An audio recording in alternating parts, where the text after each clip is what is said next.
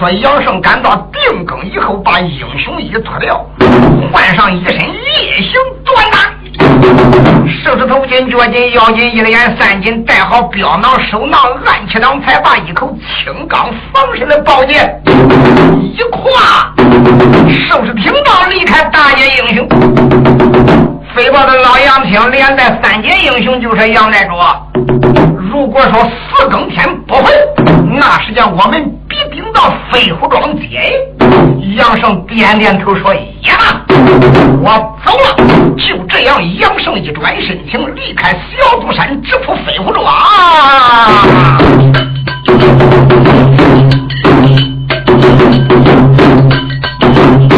可就闯下来了。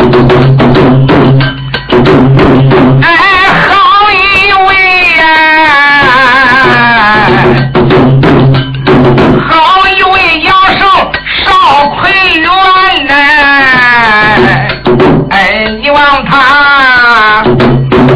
几离开了青竹山，单人独自，今晚上要把庄来探。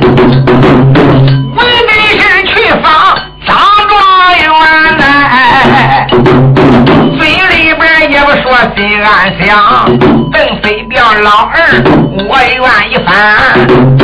哎，我要是找不住状元张金龙，哎，话有天翻。那个容子谈呐，我若还是找着状元这个在你处老儿，到那时论官论私，这一笔到账的要算完。我要真能能找着张景龙，你说搁曹花龙面前，我也不怕你。你有意的刁难我杨胜，杨胜思思索索，怒气不息，赶到二更的天气，前面就顶到了飞虎庄了。赶一顶到飞虎庄，瞟眼观看，庄门现在当然都已经是金冠金碧了。他从外边转了这么一圈，最后打了个东北角，里练一口气，外练筋肚皮，丹田气往上一提，这一晃身，唰。穿过了护庄河，这个护庄河大约得有三两宽的水面。叫他这一晃身，嚓的一声穿过护庄河以后，那当然里边能没有寨子墙吗？里边的寨子墙高有两丈八尺那高啊！闲话咱就不必多说，再说说杨氏，脚踩一点的这一晃身，唰。反正这个那两三丈高的墙头哪能挡住他呀？一晃身就窜上了寨子墙，大脚踩一点，寨子墙嗖的一声，他往一棵大树下边一落。虽然有月光照耀，但是他的身形特别的快，他落到一个树影下边，哎，这样省得被人家发现呢。东撒西望，前出后量，看看近处无人，杨生这一弯腰，唰唰唰唰唰唰唰唰唰，往西南拐而去。往前走不多远，前面就是民房了呀。有心走巷道里边钻，还真恐怕突然碰见人。哎，我还是走上边走吧。说起这位杨生，人家可以说水旱两路的英雄啊，不管是马上，不管是步下。那人家的本领都是一样整的你说马上九班马下九班二九一十八班兵人样样皆全搁马上人有马上的功夫。要说搁部下人有飞檐走壁穿房越地借高眼低的功夫啊。说杨生确实是一个了不起的人物。杨生当时半田就往上一提拧身就嗖的一声飞身上了方坡杀手杀手杀手杀手借高眼低，滚地爬坡，正然往前走着，都撒希望。现在也就这二更以后啊，大约的二更半，还让那么一点的时间。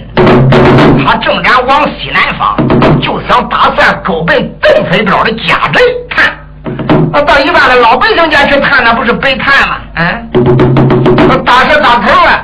他怀疑的是邓飞彪，当然要往他家这里边探探，看可有张景龙的线索，所以他奔着邓飞彪的方向。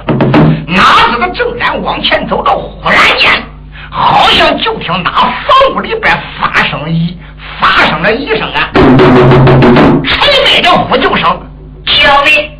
这个救命俩字，那个救啊，还听得清清楚楚，那个命刚说了半句，哎，救！所以说下半年也就好像被人家突然大手按着似的，那个命就没有完全发出一来。咦，这一声低沉有力的呼救之声，惊动了这一位大英雄杨胜了。你别看杨胜心地善良啊，那虽然说他在曹花荣的手下边听令，毕竟。这个人为非作歹，可没干过，也没采过花，也没倒过柳。这个乃是一位正直的英雄啊，也是眼不观花红兰露，耳不听邪风少雨。虽然说桃花龙手下那一些淫贼，这个不管是听也好，不管是见也好，他是看见就烦，是天生的一位正直的英雄。他听着这一声呼救的声音，刚呼了半截。似乎这个呼救的声音还不是一个男子的声音，所以才惹起了杨胜心中大气。啊，近处有害人呀！仔细一听，似乎这个在西南角那个小院子里边好像有挣扎的声音。毕竟杨胜人家练到啊上乘的轻功。这一风吹草动，他都能觉察到啊！那个杨生当时之间，也就把他这个气功往上一提，轻功运用到顶点，一晃身，唰，他飘落到西南关这一家的院里去了。刚才落到这家院里边，瞟眼一看，这个院子里边也是金碧辉煌，也不像一般贫寒人家住这个地方。也是高人对着低楼瓦屋沉的海清，刚他就落在这个小后院里边，似乎就听前面这一排房子里边砰砰砰，发出那个不太响亮的挣扎的声音。咦，这是怎么回事？那个杨生掐脚蹑手就往前面这一排房子后窗户跟前一站，听听不错。就听扑扑腾腾，好像有人搁床上边挣扎。紧接着就听，嗯咦，更是杨胜心里边感到不安，来到这个窗户跟前，手指头往嘴里边一使，慢慢的就把窗户纸抠了一个小窟窿。里边有灯光啊，他不往这里边看便罢，往里边一看，哎哎，好一位杨神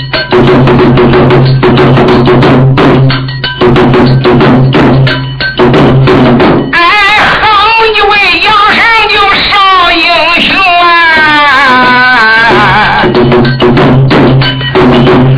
那今晚上啊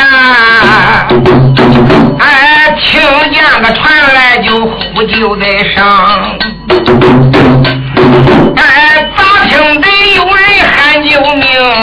啊，哎，听见个传来就呼救的声。好像吹这个女子声，仰着嘴，这个趴在窗户仔细的看呢，哎，就着那灯光，哎，看得明哎，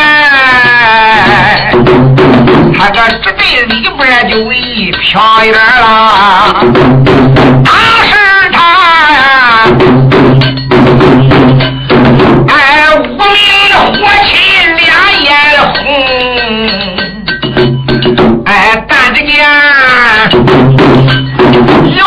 女子被绑就在牙床上，头发散乱不住的看，虽然嘴里不能说话，一看这个的嘴啊，被一个男子狠狠的按住。大约这鼻孔还有一点抛弃的地方，叫他按的，嗯，拼命的挣扎呀！哇呀！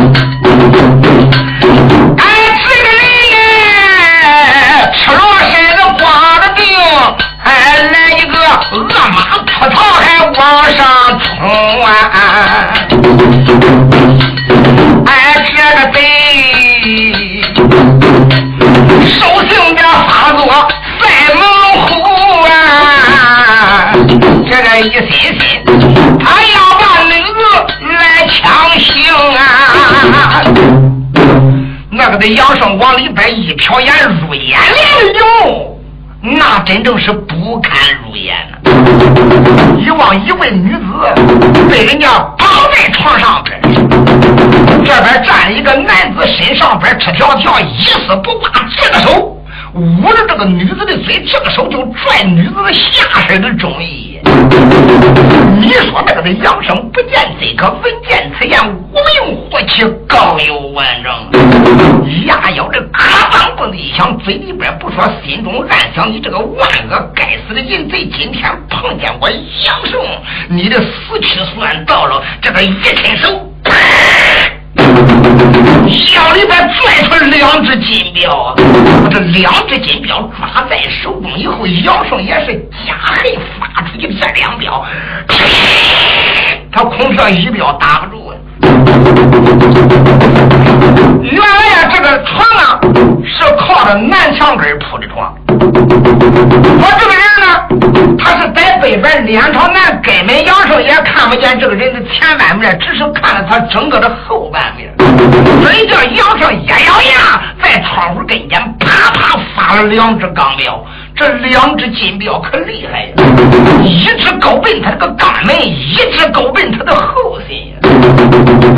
哪知道头一只镖啪啦不偏不歪，正打在前面这个光屁股这个肛门上。你说前面这个贼人正准备饿虎扑食，想行下无礼之事，被人家一镖打的，哎呀！他掌手刚想去捂他个屁股，谁知道后心，这一镖狠呀！咔，一斤重的这个金镖，我说的金镖可不是黄金打的呀，这个金镖乃是以前的这个老称十六两称，够十六两一斤，称为金镖。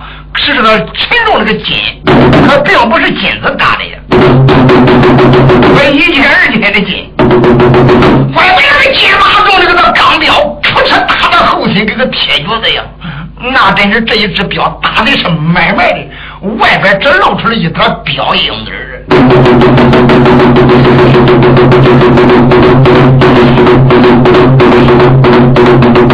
啊，这一镖好生了得呀，外外打的这个。贼人，哎呀一声，往底下这一秃噜，死尸就栽翻在地了。他这个那死尸刚刚一栽翻地，你说这个那女子现在呀，虽然身子被人家绑在这一打滚身，想起可是没起来，他已经翻了身，翻的是脸朝地。身上身啊，两个的胳膊被一条绳子死死的已经捆住了呀。杨生就在这个的光景一抬手，咔嚓一声就把老虎大张嘴的窗户给他击碎了。敢把窗户拢击碎以后，嗖的一声飞身入内。原来这位女子长大的中衣已经被这个的男子给他扒掉了。里边还有贴身的小裤头嘞。杨胜当然不愿意多看这位女子一眼，要不是等着宝剑给他挑碎这个女子身上面的绳索，根本他都不愿意看人家一眼。那恐怕挑破了人家的皮肤怎么弄的？所以杨生无奈何，这一抬手腕，嚓的一声，才把女子。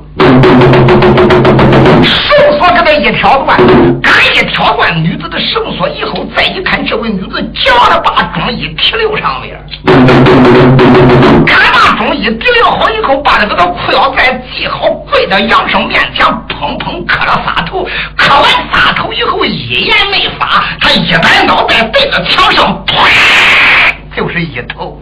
咋回事？原来这位女子也是一位贞洁烈女呀。当然，虽然在这一种紧要的关头之下，人家还是恩怨分明的。就知道杨生是自己的救命大恩人，要不是杨生来到，恐怕说今天自己的贞洁难保啊！啊。虽然说真天没失落贼子之手，我的长衣也被人家扒去，这能不丑吗？咋有脸见人？所以规规矩矩磕了仨头，算抱人家的恩了，腾了一头，他这是一死保爹呀！啊，杨生是何等之人？一瞟眼一看这个丫头，起来就往墙上撞，那他的身形快得很。没等这丫头撞到墙上，一伸手，一只有力的大手把丫头的胳膊给她抓住了。丫头，你又不是真接失落贼人之手，为何这样啊？性情莽撞，为何这样去死啊？你光知道你这一死不大要紧，撇下你的爹娘，如何活下去呀？这一句话说的，女子眼里突噜就出来了。儿子往杨生面前一跪，扑通泪人一般，我的恩人。虽然说恩人今天巧遇来到保了小农家我的名字，但是谢姑姑真的失落贼人之手，倒叫我如何有脸见？哎哎哎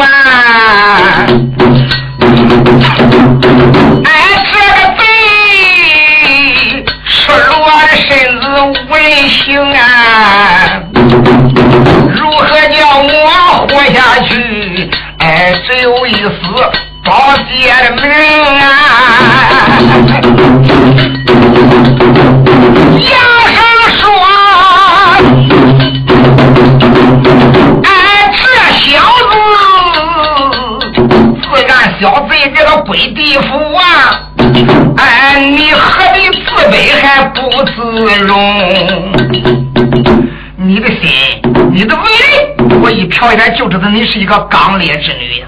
既然这个小子已经死了，他遭了报应了，你何必自卑不自容啊？你真是个铁链女，可称起你是人中龙。我为你家中倒有人几口，你姓啥？倒叫什么名？这个应该姓啥？叫个啥呀？俺你给我呀！俺从头至尾都想听哎！俺小女子磕头忙站起，口称这个恩公，哎，你是听？家不远呐，离此个十里有个黄家营，我的母亲死得早啊，俺多亏了老爹爹把我拉把成，哎，不瞒你，黄辈人本是我的父啊，哎，不瞒你，刘氏本是母亲生，老人家哎一辈子没生多儿病多女，说生一女黄凤仙就是我的儿，老爹爹自有任务才拿着苦功来练呐。俺这老人家武林上成名也有硕士懂啊！不瞒你说，我爹他老人家自有狂爱武功，所以搁武林上边也成名硕十年。十年前我的爹爹收个徒弟，邓子莲就是他的名啊，邓子莲。这个叫邓子良，我倒知道邓子良，他不是庄主邓飞彪的儿吗？嗯，是的，意思还不错，就是邓飞彪的儿邓子良。邓子良怎么样了？这位女子咬牙切齿，眼泪汪汪，说：“我的恩人，不瞒你说，这死的就是邓子良啊！我看他不像，他用眼神涂的脸，你哪还能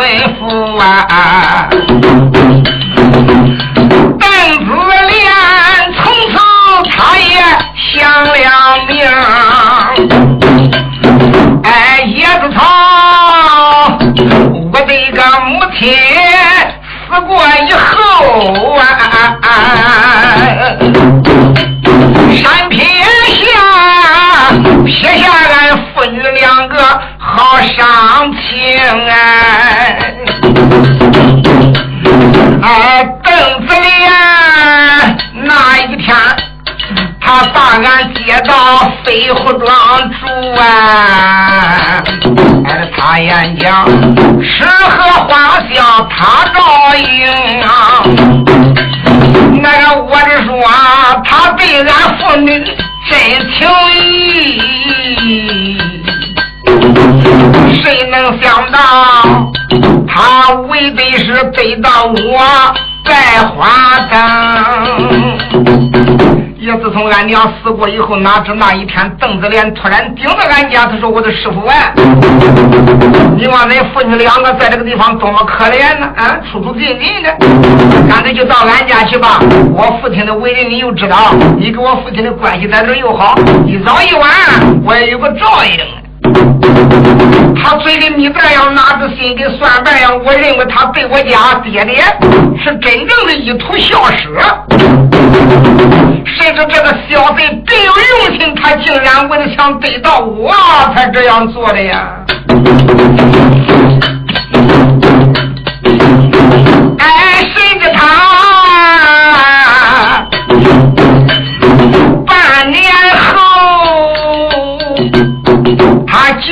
托媒人找我的父啊！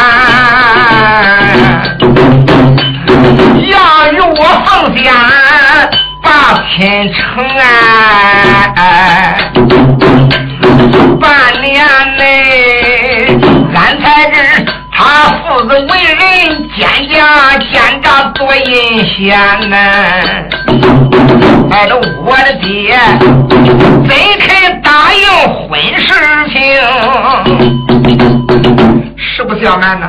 原先俺认为他父子爷们啊，恁好的名声，那肯定是个良善之家。谁知道相处起来，半年之内我家爹爹才摸清，原来他们父子爷俩都是阴险多奸多大小人之辈。俺家爹爹哪能肯让我许配一个奸诈之辈？就这样一连三次没答复他的婚姻事情。哎，一连三次才把婚来聚。哎，这个事儿从此的以后也不再扛啊。那个今儿个天，邓飞彪叫俺爹黄草这个高山替他送礼呀。那个邓子莲知道俺爹还没回家中，这个天俺家爹爹没在家，原来受了邓飞彪庄主之托，给他带一些珠宝玉器给曹花龙送礼去了啊！哪知道邓子莲这小子知道俺家爹爹几个没回来，他竟然摸到我的卧房之内。他上前说几句话，我们埋伏他，到后来越说越下贱，他就说了：“我的小师妹，不瞒你说，当初呀，我咱们两个两小无猜，到后来慢慢的人成熟大，我看妹妹长得是美貌绝伦，确实一直叫愚兄时时刻刻挂在心中。我这一次把恁父女两个接到飞虎庄，也就是为了得到小师妹你呀，嗯。早早晚晚我咋叫我的咱两个离了拜堂成婚？都不行。今天你家爹爹他勾奔黄桃山见宗下寨主，连带着我曹贵就曹花龙去送礼。临走的时候，不瞒你说，啊，我给他带的是东西不少。实际上我已经派人跟曹花龙讲过了，托曹花龙从中为媒。只要你家爹爹一见了国舅曹花龙国舅爷，第二件事情就得要把婚姻之事。就把你的婚姻一定得定给我。要是别人说的不行，我就曹花龙亲自出面，恁爹恐怕说不会不答应吧。到那时间，只要恁家爹爹一点头，丫头，你再说不合用啊！哎，这小子上天还说几句人伦的话呀！俺，这到后来。到后来越说他那越难听啊！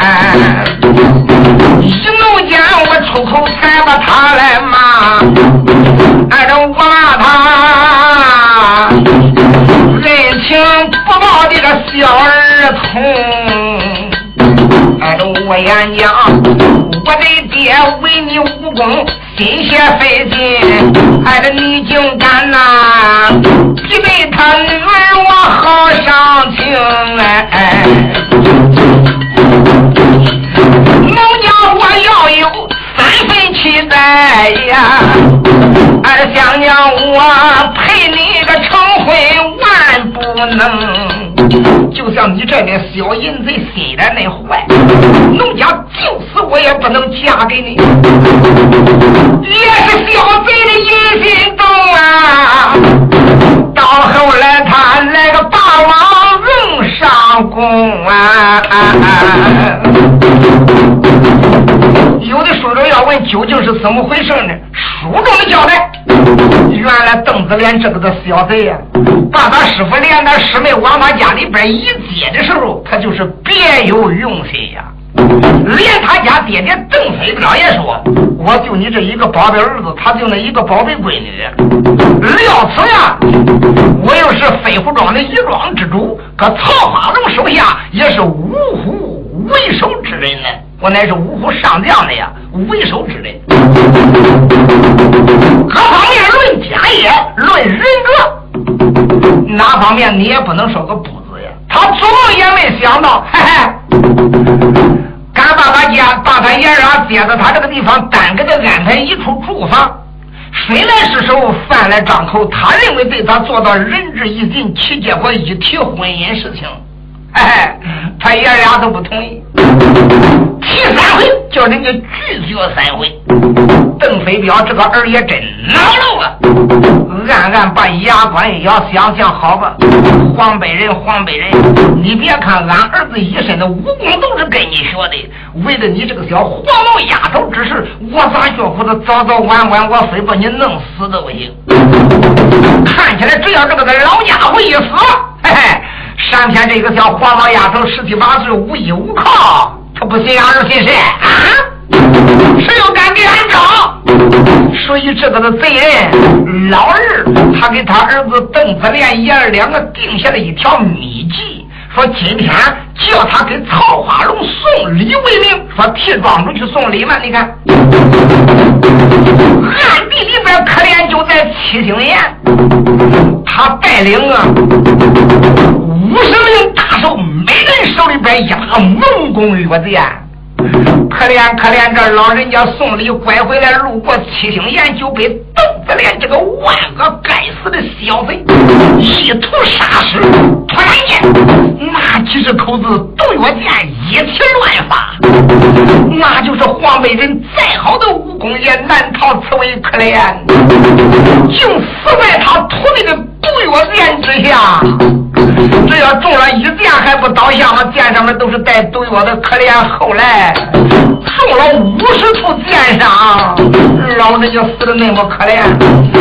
乖乖，这个的贼人把他师傅射死过以后，反正他知道他师傅是回不来了，所以安排那一些人等就这样就这样，反正自然他射死他师傅就有一套借口安排。这个的人等老早的回家，哎呀，他用眼神说突突脸，我一遮外人的耳目，咱落一个以师兄比师妹的名誉。你反正这个小贼把脸突突，今天骂都骂的脸，他竟然摸到了姑娘的卧房。谁知道今天该巧了，正摊这个小贼恶马扑草，就想打到满意的时候，就被杨生闯到地方了，两镖把这个贼人给他打的死现在姑娘还不知道嘞，还不知道他爹死嘞。光知道今天这个小贼逼迫他，他哪知道他家爹爹死的更惨呀？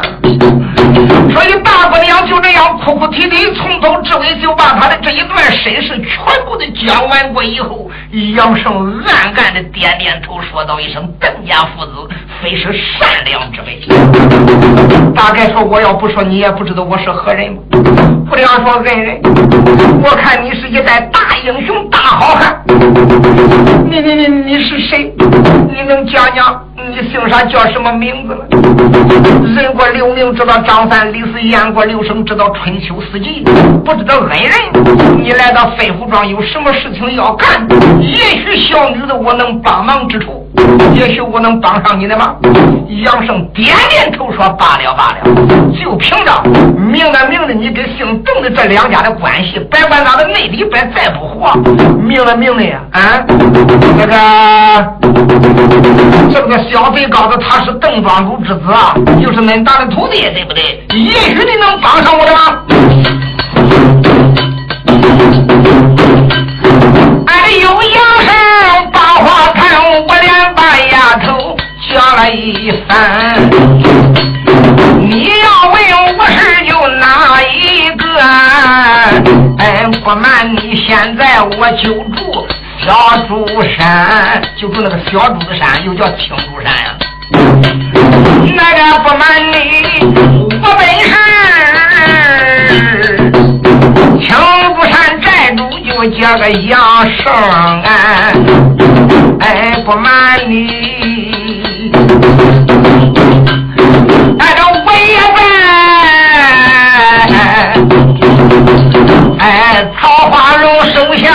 称将官啊！你就是江南第一荣。杨胜点点头，说：“我空有此名，那是外人抬来与我国送一个虚名，我哪能称其第一荣？”大姑娘闻听此言，眼泪扑簌簌落下泪来。哎呀，我的恩人，闹了半天，你就是杨将军，杨胜江南第一荣。哎，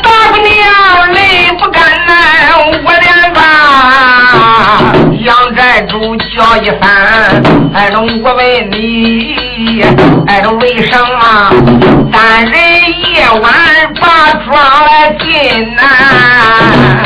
究竟你为这个啥事端？杨胜他闻听此言，眉头的皱，叫一声丫头黄凤仙，不瞒你。那个叶子从桃花龙松江把兵来练呐，哎，为的是要夺大明的镇江山。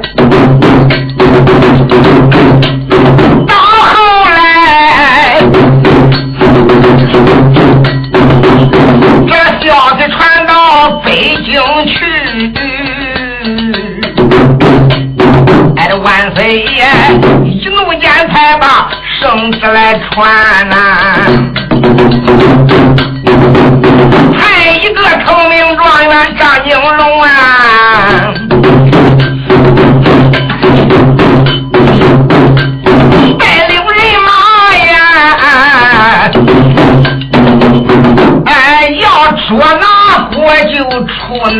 内奸。张状元，这个人马滔滔，松江的进，准备着啊，要拿国酒回燕山呢。哎，这没想到，桃花龙直到里边逃了命，他也曾跑到黄草山，把他先是老和尚夜入扫家府。北来那位张状元，到后来曹尚飞刘荣上山就去救驾，他也落入手里边。后来去个曹尚飞的刘荣为了搭救张景龙，也被把他老和尚拿住。到后来亲自曹化龙。就命邓飞彪押着同名状元张景龙、曹尚飞的刘荣亲自把他俩送到小竹山。因为我小竹山有一个宝剑，有黑龙洞、白龙洞，那是个山套连环最秘密的要点呢。所以就把张九龙给这一位曹尚飞的跟这刘荣他俩分别押入到二洞。做梦也没有想到，昨天晚上也不知道哪。路的贼人竟然杀了我的四个守卫，把同名状元张九龙背跑了，那没有了。哎，邓飞彪他讲的明白，五天去查一次，所以也快到期了。他一问我张九龙的情况咋样，我能敢瞒他吗？我就把张九龙丢失之事说了一遍，他给我两天的限期。到第三天就得要交人。如果说交不出人来，那时间他就要兴师问罪，把我绳捆索绑，要押送到黄草山交给郭舅爷处置。到那时间哪有我的命在？我一考虑，我总觉不得呀，这个事情好像出在邓飞彪之手，好像是邓飞彪把张景龙偷来，有意给我找麻烦，诬赖栽赃，血口喷我。反正那里边有一些事情，我不便向姑娘说。明白了，我该说的就说这些。大姑娘点点头说：“弄了半天，你为了找头名状元张景龙，在下小农家倒也不知。”哎，杨子将军，你看看下午该怎么办？这个的死事不能搁这个办着啊！啊，俺家爹爹说不定今天晚上还许再回来，还许不回来。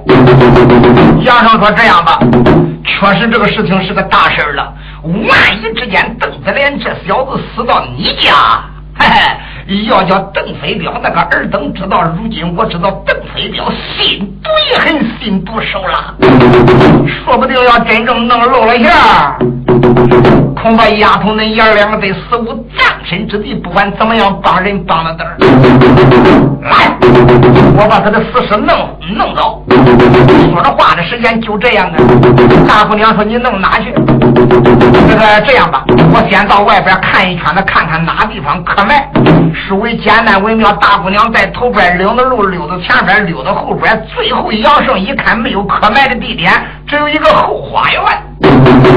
找一把铁锹，那自然后花园里边有花，所以有小花厅，哪能没有栽花之物呢？说拿了一把铁锹，闲话咱就不必多说，杨生就把一颗大牡丹药剂。哎，给他挖掉，沉沉的刨了个坑。你想想，挖一个埋人的坑，搁杨胜手里边又算了什么呀？俺扒好过以后，闲话不必多说，连这个的小贼羔子的衣裳，戴这个的小贼的帽子，先啪，给他往坑里边一填，就叫这个的贼人光着屁股、光着腚给他埋这个软埋底下了。上边用土给他封平，封平过以后，又把这一颗花。给他栽到这个孩子这个头上边，把这土一放，又给他弄水一浇，跳的是天衣无缝。杨生这个时间才同了这丫头，顶在这丫头的卧房，说丫头屋里边收拾的干干净净，千千万万不有不准有任何可怀疑的地方，不管任何人审你问你。问你究竟邓子莲你见没见？反正最死你不能认这副酒钱，就说没见。不良点头说可以认。此情此人，大叫弄见以后怎么样报答你？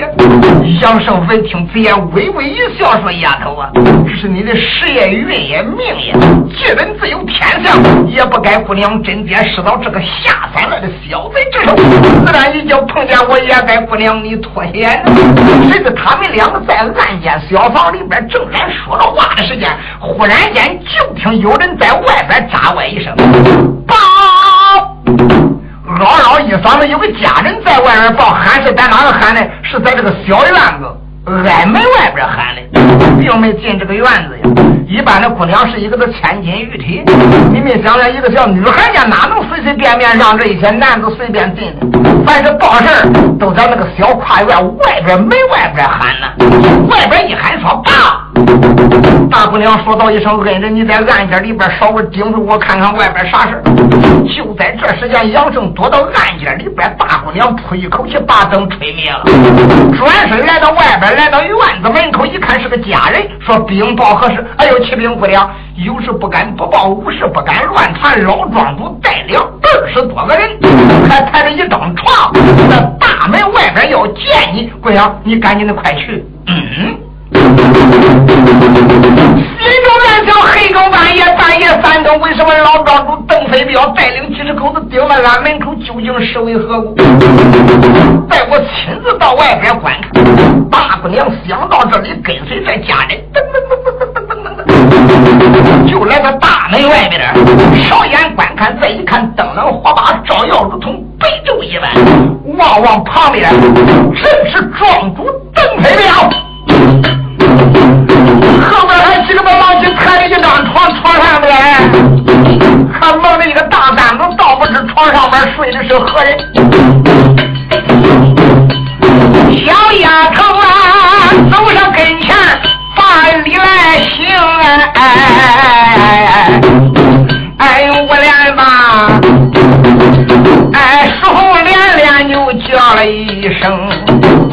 不知黑更半夜有啥事儿。你给我从头